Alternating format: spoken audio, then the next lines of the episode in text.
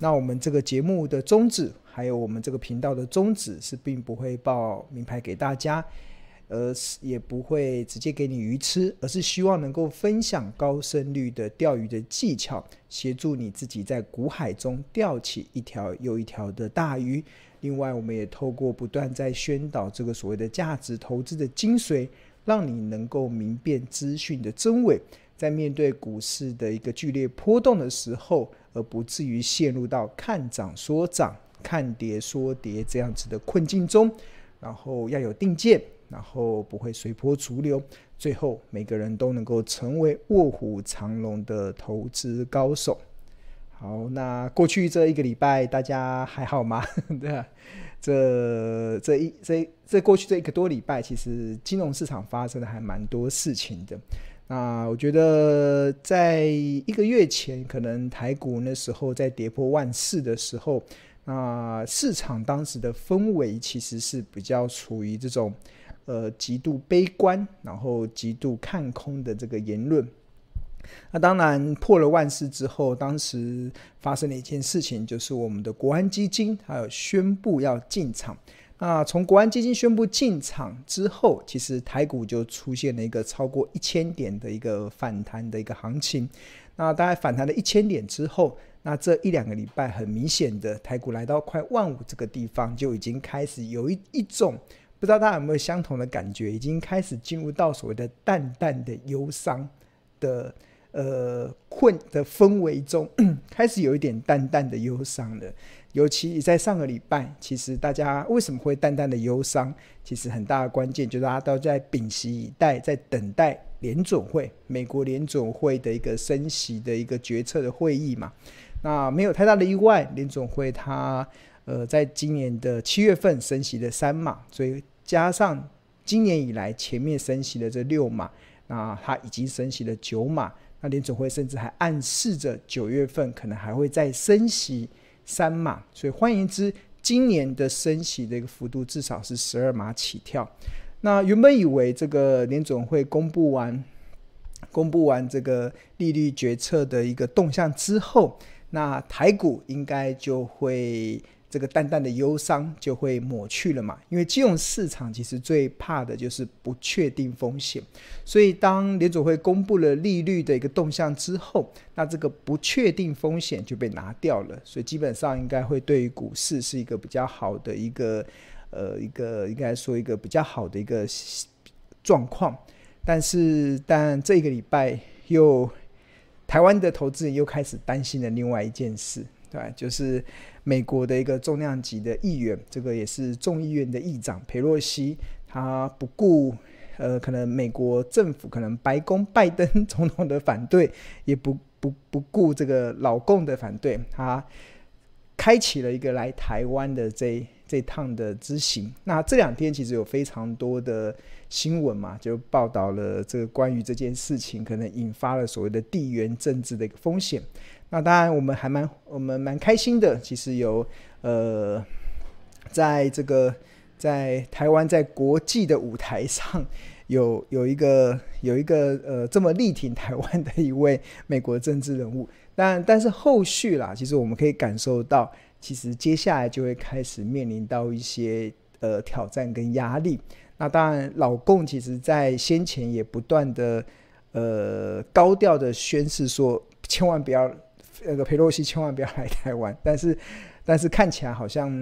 这趟的行程已经呃，看目前看起来是已经对裴洛西来讲，他已经算是圆满的结束了。但在接下来，可能台湾要面对的就是老共开始，就可能从明天开始，我看这两天的新闻就有提到说，从明天开始，从八月四号嘛，裴洛西一离开台湾之后，老共就要开始进行军事上的演习，那好像是还。还是这种实弹的演习，那这个演习的区域好像有分为六个区域，就把台湾包围起来，然后在台湾的东南西北这样子绕了一圈，然后在七六个区域，然后要进行所谓的实弹演习，然后并且警告，在这个演习的期间，千万不要有任何的飞机跟不要有任何的船只经过，对吧？那呃，看起来就是那种台台海之间的这种呃危机又即将一触即发了。那我不知道大家的感受怎么样啦，就是我们身为台湾人嘛，就是过去这二十几年来，其实老共常常在在一些事情上是跟我们有很大的呃不一样的想法，有很多的冲突，那常常会有很多的文攻武吓。当然，我们台湾也不是被吓大的。我觉得这这一两年，其实我觉得台湾的股民有一个蛮比。国外的媒体更平静的去看待这个老共的文攻武吓啦，其实蛮明显的，就是外国的媒体好像讲得很紧张，但是台湾人自己的感受好像我不知道啊，我觉得不知道大家的感受如何啊，是我自己的感受是是还好嘛，就是这个过去二十几年都都都都是这样子的情境嘛。那我今天还有看到一个新闻说，好像有个港星，有个港有个香港的艺人嘛，然后他可能。旅居在台湾，那因为这两天的这个裴洛西的这个事件，在可能在对岸闹吵得沸沸扬扬，所以还有他很多香香港的亲人还特别来关心，哎，一切都安好吗？然后这个港星就回说，呃，报平安，谢谢大家的关心。呃，我我不知道，我不呃自己的感受其实是，大家不知道每个人对这件事情的感受可能都有一些。嗯，不同上的一个理解啦。但是我重新回到这个投资的这个市场啊，其实，呃，有人呢、啊，有人来比喻说，这一次的台海的这个危机，尤其从明天开始老共要发动这个六个区域的这个军事演习，这个威胁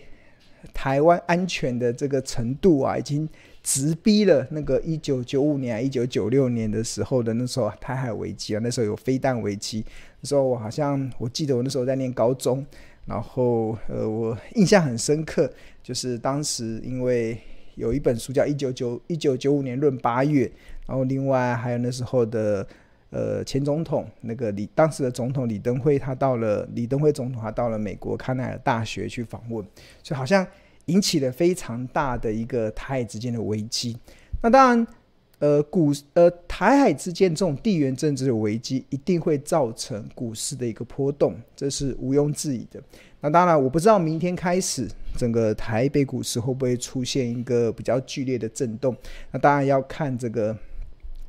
呃老共的这个军演的程度了。那看有没有可能会出现擦枪走火的状况。那这当然就是不得而知的。那，但是我们最近确实可以蛮明显的感受到，其实这种地缘政治确实会造成这个呃一些国际的热钱在做配置的时候，他们会有一些避险的一些想法会出来。尤其我们看到最近的台币是蛮明显的在持续的贬值，那外资也连续的好几天在大卖台股，像甚至昨天好像。卖超的金额好像还接近了快两百亿，那今天继续的卖超，那当然就是显示出其实呃，呃外资在看待这一波的这个台海的这个危机或者是风云的时候，他们的避险的心态开始已经开始有上升的一个意味。那当然呃，回到股票市场啊，其实我还是要跟大家讲，其实。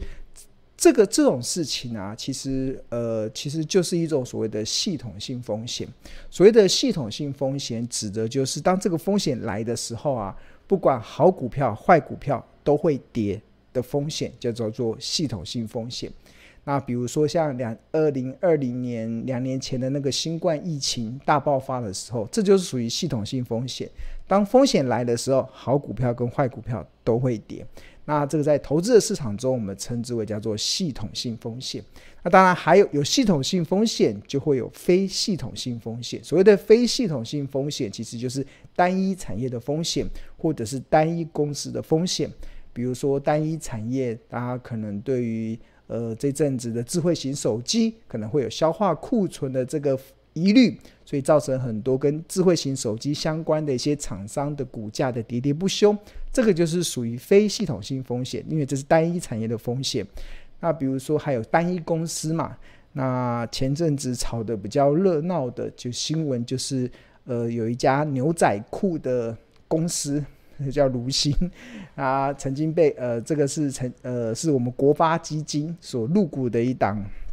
牛仔裤公司，它爆发了所谓的呃掏空案，可能会有财务危机。那这就是单一公司的风险，就它的产业牛仔裤还是很好。还还是不会太坏，但是单一公司可能经营人发生了一些呃有一些呃掏空的一些风疑虑的时候，那这就是造成股价的连续的跌停。那所以所以呃在投资市场中，大家要面对的风险啊，其实有三种。第一种就是踩到地雷股的风险嘛。那那这个你可以透过一些你的一些对于产业分析了解，对财报分析的一些认识，尽量去避开。这种可能踩到单一公司地雷的这种风险。那第二种风险就是产业嘛，产业总是会有上上下下，那这个就要多一些产业分析的一些看法。然后庆隆常会在很多的节目中跟大家分享我对我追踪的产业的一个对未来的一个看法。那所有的产业分析都是建立在供给跟需求决定价格的变化。当今天供给大于需求，那就会出现供过于求，那价格就会往下跌，价格往下跌，那就会造成呃相关的厂商接下来的竞争的压力，那股价的下跌就会伴随而来。但是如果反之，需求大于供给，就会出现供不应求，那就会出现涨价题材。像去年的时候，就会看到很多的涨价题材。那有涨价题材，公司的营运跟股价的走升，其实都是水到渠成的。那单一公司的风险，单一产业的风险，那如果在面临到系统性的，比如说这一次的佩洛西来台湾所引发的这个台海危机，那这个都会造成金融市场对于股价的一个波动的一些影响。那当然，重新回到就是我们在面临就是在投资的市场的时候啊，其实。我一直长期啊在跟大家灌输一个很重要的一个观念，这观念是什么？就是世事难料，就是不预设未来会发生什么事情。就像今年上半年，大家都很担心那个乌俄战争嘛，就觉得俄罗斯跟乌克兰会不会打起来？那当时问我问我当下，其实我呃我并不太呃不太去。正视这个问，应该不说不太去判预预判会不会发生战争这件事情，因为 因为世事有点难料嘛，对吧？我们只有只有做好自己的资金的控管，然后去因应各各种的那个风险来的时候的一些呃股票的一些配置，让你在风险跟报酬之间达到一个最好的一个平衡点。这就是我们可以做的。那其他的不能掌控的，就只能去就不不预设立场，然后不去做一些嗯不预测未来会怎么怎么怎么走。那这也是这个美国股神巴菲特不断的在强调的，就是真的就是不预设未来的行情，不真的不预设未来会发生什么事情。那同样的，回到台海之间的一个状况，就是。台海会不会发生战争？我也不知道，这我真的不知道。我不知道老老共的解放军脑袋在想什么，我也不知道老美的政府他们脑袋在想什么。我当然也不知道我们的台湾的政府领导人在想什么。那当然，呃，有没有可能发生任何的冲突、擦枪走火的冲突，我也无法判断。但我只知道一件事，什么事？其实叫做世事难料。所有事情真的都是世事难料，所以我不会去为未来的事情去忧虑，因为你你平为什么你可以不用为未来的事情忧虑？是因为你已经做好了准备。当你做好了准备的时候，当糟糕的事情发生的时候，那当然你就可以去做一些应对。那当然，呃，未来的事情会不会影响到你的呃？应该说，未来的事情会严重的影响到你？那当然就要看这个风险到底有多么巨大嘛。那比如说台海的这个危机，呃，如果真的两岸发生战争了，我相信，呃，你有没有股票这件事情，对你来讲已经不是很重要的，不是一个最重要的议题了，对吧？所以只要台海没有发生战争，那自然而然我们在做股票投资的时候，我们就只要做好这个股票跟呃报酬跟风险之间的控制。那报酬跟风险之间的控制要如何的去控管？当然很重要的其实就是资金的配置嘛。就像我长期以来，我会保持一定的股票的部位，然后保持一定的现金现金的一个比重。那那这个现金的比重其实是大多时候都是用在以备不时之需所发生的时候。所以其实呃，平心而论啊，其实如果你是一个价值投资的一个信奉者。那你有长期在关注庆农的这个呃频道的人，应该都会常常听我讲一件事情，其实就是如果你是价值投资的，应该说你会非常的乐见行情出现波动，你会很非常的乐见出现了一些呃应该说不确定的风险，因为有不确定的风险，才会造成一些好的公司跌到了便宜的好价格这样子的一个条件。那当当这个风险来的时候，创造出这样子的一个便宜的好价格的时候，这时候你你先前已经做好了资金的控制，那你就可以动用你手中的呃现金进场去捡便宜。那当然捡到便宜之后，那市场它会恢复到一个合理的一个轨迹上，那你最后就能够创造出一个不错的获利的表现。那呃，这这是我过去长期的主张啊。那我最近有看到一些同学的一些回馈，那我觉得也可以分享给大家。那其中有一位同学他，他他有分享的，就是说好公司的买点啊，其实就决定了你获利的基础。那其实这一位同学之前在行情好的时候，他他的习惯是在合理价买股票。呃，在合合理价到便宜价之间买股票，但按但是他因为可能只是买在合理价，所以他到目前为止他的账面还是出现负七趴到负十五趴的这个亏，负负七趴到十五趴之间的亏损，但是他还蛮呃蛮观察的，就是为什么庆荣老师就孙老师的持股账面很容易就回到获利。就像我呃这一两个礼拜，我有跟大家讲，其实呃很我的绩效其实已经慢慢的回升到几乎快损益两平了。即使经历过台股上半年这种股市的这种惨烈的波动，对啊，我我看他前两天的那个新闻，我们的呃劳动基金哇亏损了四千多亿，史上最惨烈哇四千六百亿也经过上半年这样子，所以我们劳动基金都。亏了一头拉股，然后我们的很多的很多的基金基本上亏损都是一两成起跳，但是呃我自己的操作却还有我们在《投资家日报》的一些股票的规划上，却可以在这一两个礼拜开始，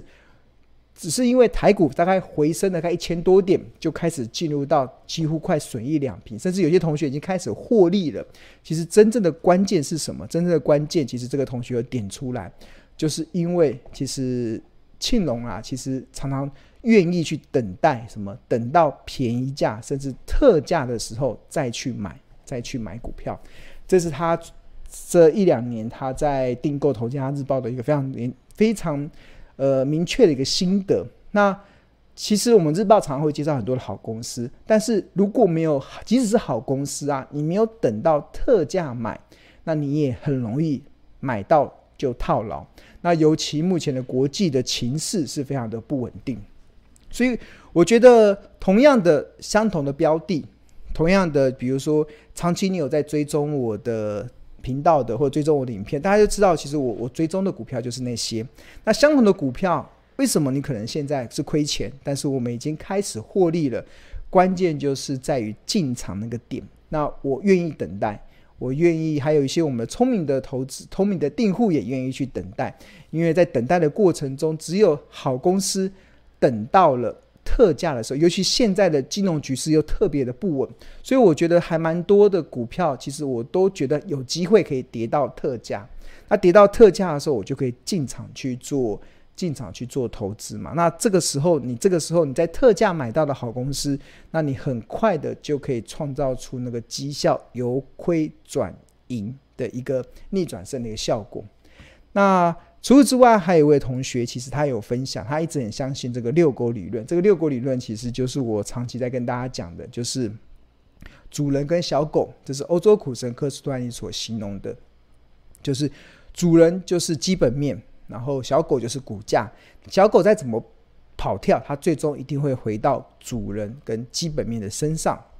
所以好公司总有一天会还它公道。那重点就是找到好公司。那另外，他也相信，其实庆荣老师所分享的公司其实都不错，基本上能够进入到《投资家日报》里面追踪，长期追踪的标的，一定是我有看到它的一些亮点。那基本上都是一些不错的好公司。那他这一两年，他也也蛮有收获的。他这两年其实赚了六六七百万哦，这六七百万，这个这算是我们日报的订户所分享的。那六这两年赚六七百万，就在一年大概赚两三百，呃，大概三三两三三四百万左右，三三百多万左右。那其实我们蛮多的日报的订户，在过去这一两年，其实获利是蛮丰厚的。像像有我去年的时候，还收到了一些同学的。谢卡说他很感谢，就是他，呃，自从订购了《投家日报》之后，他过去几年每一年都可以获利达到八位数，八位数哦，达到千万元以上的。那当然，那个原则是什么原则？就是找到好的公司，然后用便宜的好价格买进。那当市场如果有出现波动的时候，你可以进场去做承接。那好公司就会创造出越跌越美丽的效应。